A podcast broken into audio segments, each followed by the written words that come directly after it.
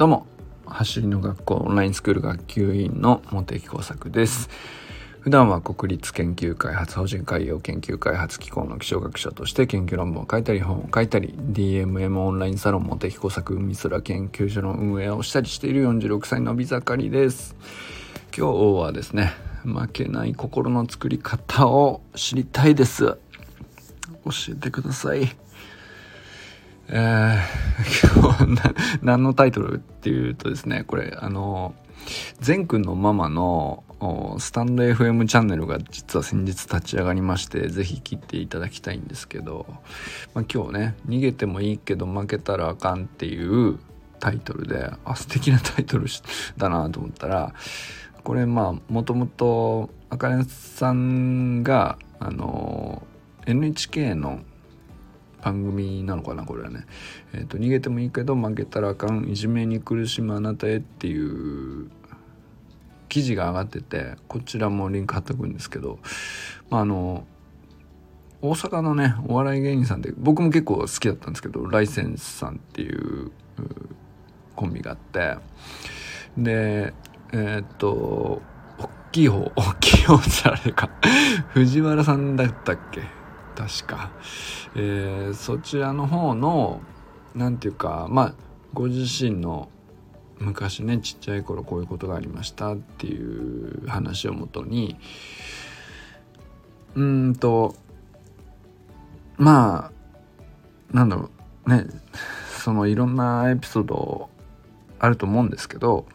まあ、学校で新潟県の出身だったっていうのは僕と一緒で そこをかぶってたんだと思ったりしましたけど、まあ、新潟県にいた時にの小学校中学中学校の時かな、えー、ちょっといじめに遭ってしまってたんだけどうんとまあ、えー、転勤で、えー、お父さんの転勤で、えー、その中学校から離れることになってでだけどうんまあしばらくやっぱり引きずっているというかダメージが大きくて、まあ、そういう時にお父さんに言われた言葉がそれだったっていうエピソードですかね。で、まあ、僕は何でもその 自分にかぶせるつもりはないんですけどまあ僕は実際小中はまあまあヘビーなその自分がいじめに遭う方の立場だったんでなかなか辛い感じになったんですよ記事読んでてね。で、まあ、と同時にその当時の僕に逃げてもいいけど負けたらあかんを今の僕はね言いたいなっていう気持ちにもなりましてでなんかあかねさんの放送も聞きつつまあ誰しもそうだな。まあ別にいじめとは限らないんですよね。えー、これ逃げた方がいいんじゃないっていうその状況から。まずね。だけど何ていうの。完全に逃げたら負けかって言ったらあのそうじゃないんだから。そこは抑えて。負けずにうん生きるためにこそ逃げ逃げるっていう選択をするっていうことを言ってるんだろうなと思ったんですよね。でまあそれを言ってくれるねあのライセンスの藤原さんのお父さんがあいいればそれは素晴らしいことなんですけど多分常に運よくそういうことが起こるとも限らなくて、えー、やっぱりなんか負けない心を育てれるようにうんなりたいなと。まあこれはこれからの自分に対しても思うし、えー、そうだな。まあまだあしんどいことにあってないけどもいずれ会うかもしれないじゃん誰しも。でまあそういう時にあらかじめそうだな負けない心があれば多分ちゃんと逃げれるしで逃げた上で負けずにいられると思うんですよね。でこれって何なんだっていうね、えー、ことですね。でまあ、うん、よくわからないなりに考えますと負けなんていうか僕はあの昨日もちょっと話したんですけど心のまあなんていうか負けない心ってうんと心を直接鍛えるっていうことができないのでそれは直接心はこうやって作ればいいよとはならないじゃないですか。ここがなんか僕は結構むずいところだなとずっと思っていたんですけどまあまず一つはねなんかあの砂塚さんとかともねたまにやり取りしてて思うんですけどちゃんと体を鍛えることは本当にその心を鍛えることそのものだからすごく大事に扱うべきだなっていうか、うんと、体を鍛えることは体そのものを鍛えるというふうに捉えるっていうよりはちゃんと心を健康的な状態に保つためにやるっていう意識は僕はなんか大事かなと思ったりしたんですよね。でこれがまあまず一つ負けない心の作り方としては一つ思いつくことなんですよね。でまあその体を鍛えるは別に何て言うかあの何であってもいいんですけどうんまあそれはねスプリントであってもいいし、えー、それこそそのスプリントも必ずしもそのリレーの選手になったり誰よりも速いとかより、えー、タイムがあどんどん縮まるとかっていうのももちろんそれが楽しい時期、えー、それを目指すこともいいと思うんですけど単純に、えー、そうじゃなくて走り自体をこう楽しめるようになってくると僕負けない心そのものがこう育っていくフェーズになってるというふうにも僕は捉えたりしていて。まあ、その方はなんか僕は結局長く続くんじゃないかなとも思うので、まあ、走り自体にもいいし心自体にもいいんじゃないかなっていうねなんかそんな感じがするのとやっぱり続けていればあのだんだんだんだんその個人たとえ個人競技であってもまあ団体競技だったらなおさらなんですけどやっぱり、えー、接点が人と接点が増えてくると思うんですよね。でまあ、ちょっとぶつかったり、えー、まあ仲間も増える一方では小競り合いも増えるじゃないですか。で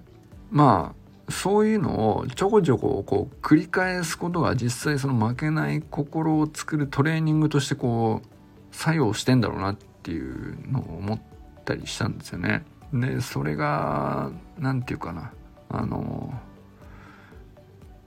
かつての僕に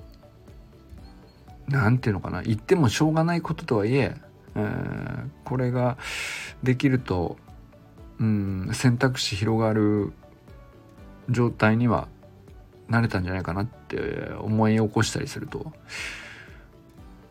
うんそうだね感じたりする一つ目ですね。でまああとはあの体から心にアプローチするの一環とも言えるんだけどうんまあこれはなんかその子供が一人でどうにもならないところでもあるかもしれないけどうんと、まあ、やっぱり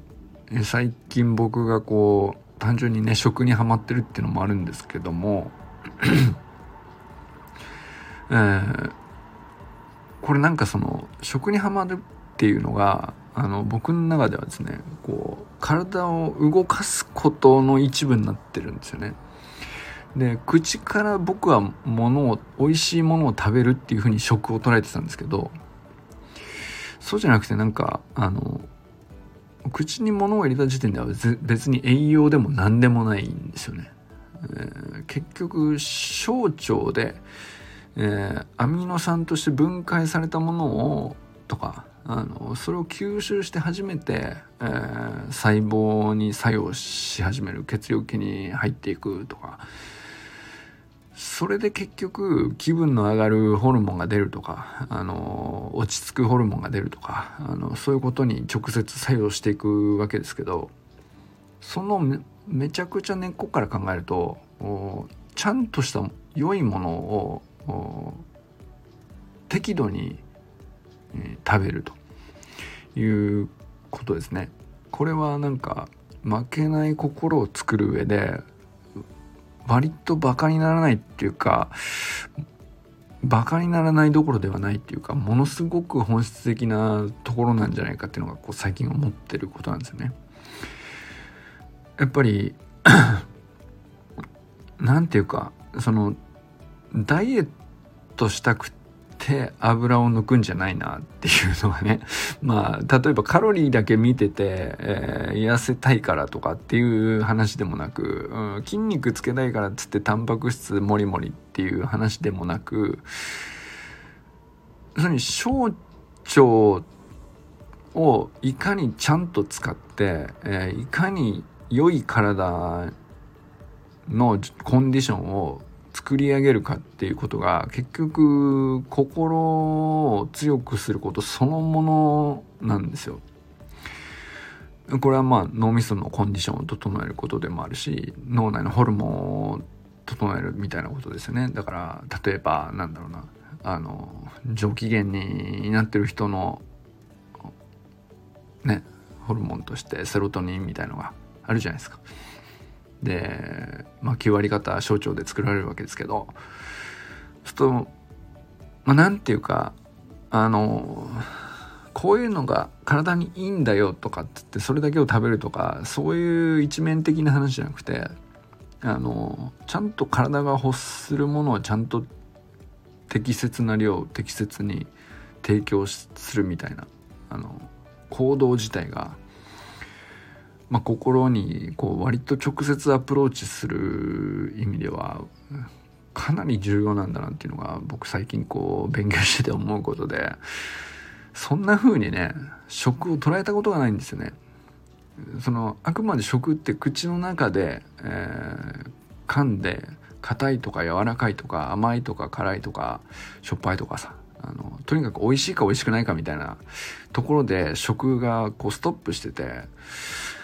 うんまあ栄養素もねいろいろあるのは分かってんだけど要するに口の中に入れたらもうおしまいみたいな感じにこう 思っちゃっててそれはもうなんか口の中に入れさえすればあの取ったことになっちゃってたんですよ僕の中では。すっごく浅はかなんですけど。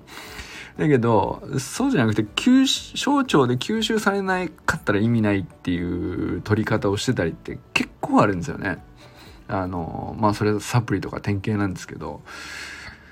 その、口に入れながらつって全然小腸では全く吸収できませんよっていう条件下で、そんなものを口にして取った気になっていても全然素通りしているだけみたいなことって、まあ、ちゃんと学ばないとそんなことだらけなんですけども。うんまあそうするとこうまあそんなね簡単な話じゃないんだけどやっぱり相当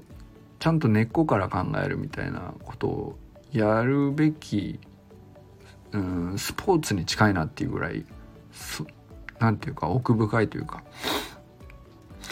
まあ、小腸をどのようにコンディション調整をしつつ小腸にいかに、しっかり働いていただいて、え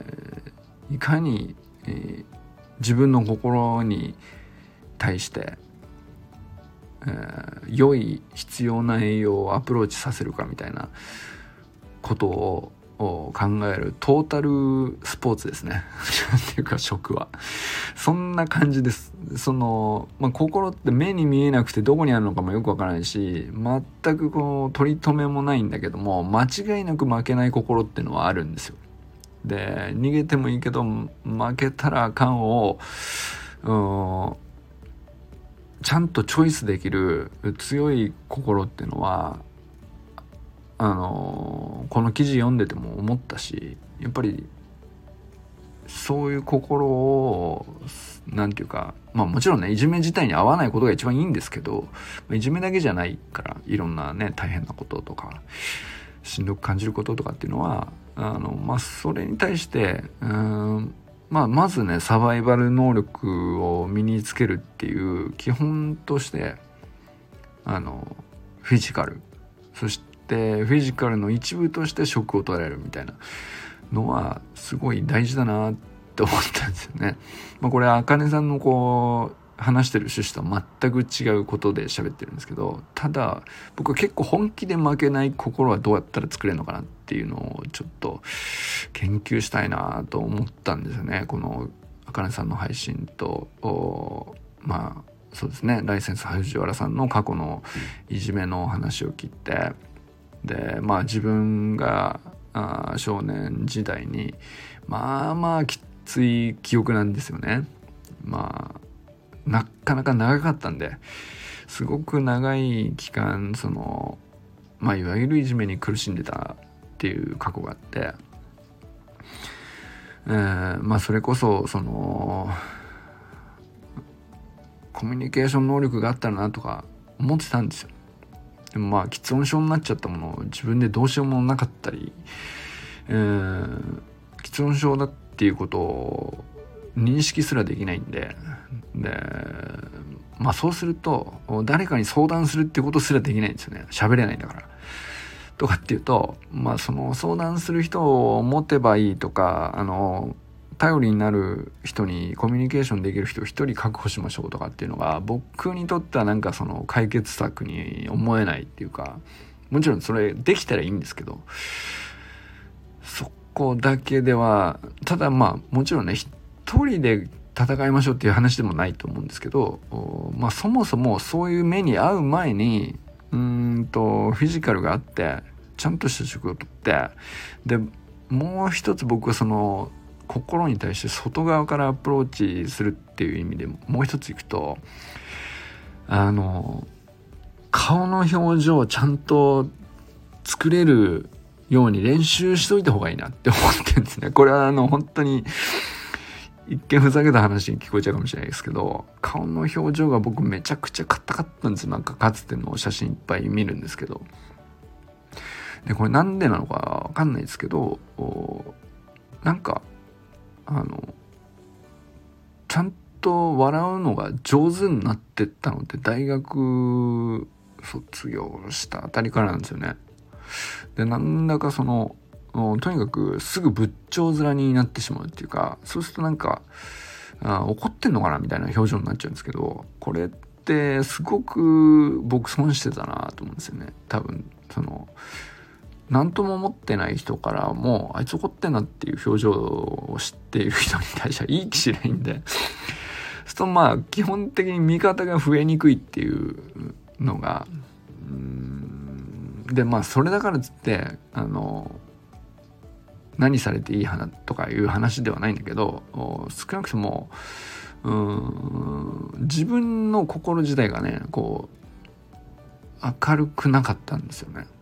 でこれはその何が一つこれが原因とかってないけど一つは僕は笑う時間が少なかったんだろうなって思ってるんですよ。で笑う時間が少なかったのは面白いことがなかったからではなくて、えー、ていうか笑う練習しとけばよかったっていう でこれはなんかさ面白いことがあったら笑うんじゃなくて、えー笑う練習ってねすると上手くなるんですよ。これは僕がこう後天的にすごく笑える自分になったからこそ本当に心底思ってるんですけどでまあちっちゃい時から常に明るくて何でもケラケラ笑っちゃう人はいいんですけどもうんまあそうじゃなかったんですね僕はね。で喋れなくても笑う練習はできるんですね。あのこのプログラムだったらいけるなって思ってるのがあの鏡見て歯ブラシするじゃないですか。歯ブラシしてる時にあの口をいいってやるからあの必ず口角を上げないと届かない奥歯を磨くじゃないですか。あの時ってほぼ笑ってるんですよ。表情としては。ただ笑いだと認識してないっていうだけで。ほぼ表情としては笑ってる状態になってるんですけどあれを笑いの練習だと思って俺歯磨きしたらいいかなって思ってます。なんだったらもうちょっと大げさにこう口角を上げてあの目も笑ってる状態に意図的にしながら鏡を見てればあの相当上手くなります。これは本当なんですよ。本当であの何て言うかな。笑うに笑えない心境とか笑うに笑ってられない辛い状態とか多分なるんですよね何かしらで。で元気がないとかそのとにかく今日はもう疲れてるとか起こるんですけど、えー、歯磨きはできるんですね。で歯磨きの時にちょっとこれが笑ってる顔だよなっていうのを鏡を見ることもエネルギーいらないんですよ。でそれこそ何て言うかベースポジションの姿勢を取るよりもはるかに小さなエネルギーで簡単にできてしかも習慣化の積み重ねの効力って結構でかくてこれね毎日やってると本当にね上機嫌な時間が長くなっていくんですね。でこれは僕はすごく何て言うかあの負けない心の作り方だなって本気で思ってるところがあってですね。あのこれがあるとまあその他にもいろいろ負けない心の作り方チップスあると思います。あの是非ねこれいいですよっていうのあったら教えてほしいなと思うんですけど、まあ、それがあると何が変わるかなと考えた時にですね多分その逃げる場所があの見つけられる視野が確保できるっていうか多分その僕その追い詰められたりとかしんどい時って視野が狭くなって選択肢がないかのような状況になっちゃうのが一番辛いかなと思うんですよね。逃げりゃいいっていうそのすぐ隣に逃げ道があってもそれが見つけられるような視野が確保できないっていうかそのそういう状態に追い込まれちゃうことって結構あってまあ、だからそのパッと旗から見たらいやそんなの逃げてこうすればいいんじゃないっていうことでもなんか動き出せないみたいなさそこにとどまってしまって、えー、延々辛い目に遭うみたいなことが結局起こっちゃってだから正論として逃げちゃえばいいじゃんっていうのがあまりその当人にとっては意味をなさないっていう。ことがね結構あるかなと思うんですね。だじゃあだとするともうそのいつかまあいろいろしんどい時に備えてですねうんとまあ負けない心を作った方があのいいなとも思うんですけどそうすると何がいいかというと逃げ道が見つかりやすいこう視野が確保されるというか選択肢の幅をたくさん持てているほどあの逃げ場所をチョイスできるわけじゃないですか。あのこういう状況だったらもうここに逃げとこうと。ここだったらあの3日間はしのげるかなとか。ここにもう行っちゃえばあの1年ぐらいとにかく距離を置けるじゃないかとか。あの時間の幅も作れたらなおいいんですけどあの時間軸ももう今その瞬間にとにかく逃げ道が今なくてこの場所にいるしかなくて耐えるしかないみたいな選択肢がこう全くない状態が多分一番僕はこううんしんどくなるパターンかなと思ったりするんですよ。でこれってじゃあそのその状況になったらあの心強い弱いの話じゃなくて、えーどんな人でもダメージ食らうじゃんっていうことなんです。だからあの心が弱いんじゃなくて負けない心っていうのは選択肢を確保できる状態の視野を言ってるんじゃないかなって思うんですよね。だからまあそれはこう肉体的に動ける体でありうん本当にねあの物理的に距離をとって逃げ足が速い方が選択肢があるかもしれないし本当にね。うん。まあ、それ実際あると思うんですよね。いじめみたいなこう小学生中学生のいじめみたいな話だったら本当にそれはありうることだし、まあ、それだけじゃなくて、えー、考え方であるとかあのー、まあそれこそコミュニケーションの取り方にはいろいろあるっていう知識レベルの話かもしれないし何でもいいんだけどまあ視野があって選択肢がこうたくさんあってってなると負けたらあかんっていうふうに追い詰められずに済むと思うんですよ。結局、うん、逃げてもいいけどじゃなくて逃げ場所いくらでもありますとあの別にそっちがやってくるんだったらやりあのこっちは別にあの付き合うつもりないし、えー、いつでも逃げる場所が四方八方にあるんで逃げますよと。んで全然負ける負けないでも何でもないんで、えー、あのやりたかったらどうぞっていう風に構えとくのが一番負けない心そのものじゃないかなっていうねことがね、僕はこう過去の自分に対してこの能力を与えたいって思うことのなんていうか一番なんていうか本質的なところっていうかうんまあそんなこと思ったりしたんですよ。他にありますかね？負けない心はねあのまあ今ね別にいじめられたりとかしてないんで、えー、でなんか特別さ追い込まれて辛いとかないので別にいいんですけどまあこういうそういう時だからこそ負けない心を育てておくべき時期だと思うんですよ。負けない心をどうやったら育つのかっていうのが考えれる時期だと思うんですねまあだから是非ね皆さん思いついたら お寄せください やってみたいなと思ってます。で、実際僕からのおすすめチップスとしては、是非ですね、歯磨きの時に、あの、笑う練習をするっていうですね、これは是非やってみてください。あの、1日3回歯磨く時に、1日3回ね30秒ずつでも笑う練習しておくとですねあの上機嫌な時間を今までの投射費1.5倍ぐらいにはできると思うんですよ。これ本当にね上手になっていくんで 本当にね笑えるようになっていくんですよ。っていうのはね僕はねおすすめかなと思ってるんですけど他にもうーんなんかいろいろやってみたいですねなんかメニューを集めてあのオンラインスクール生の考えついた負けない心の作り方チップスをいろいろ試してこれ良かったなみたいな感じになったらね結構うんいいものできそうな気もしますよ。僕ら多分この辺に関してはね、えー、誰しも伸びしろあると思うんで、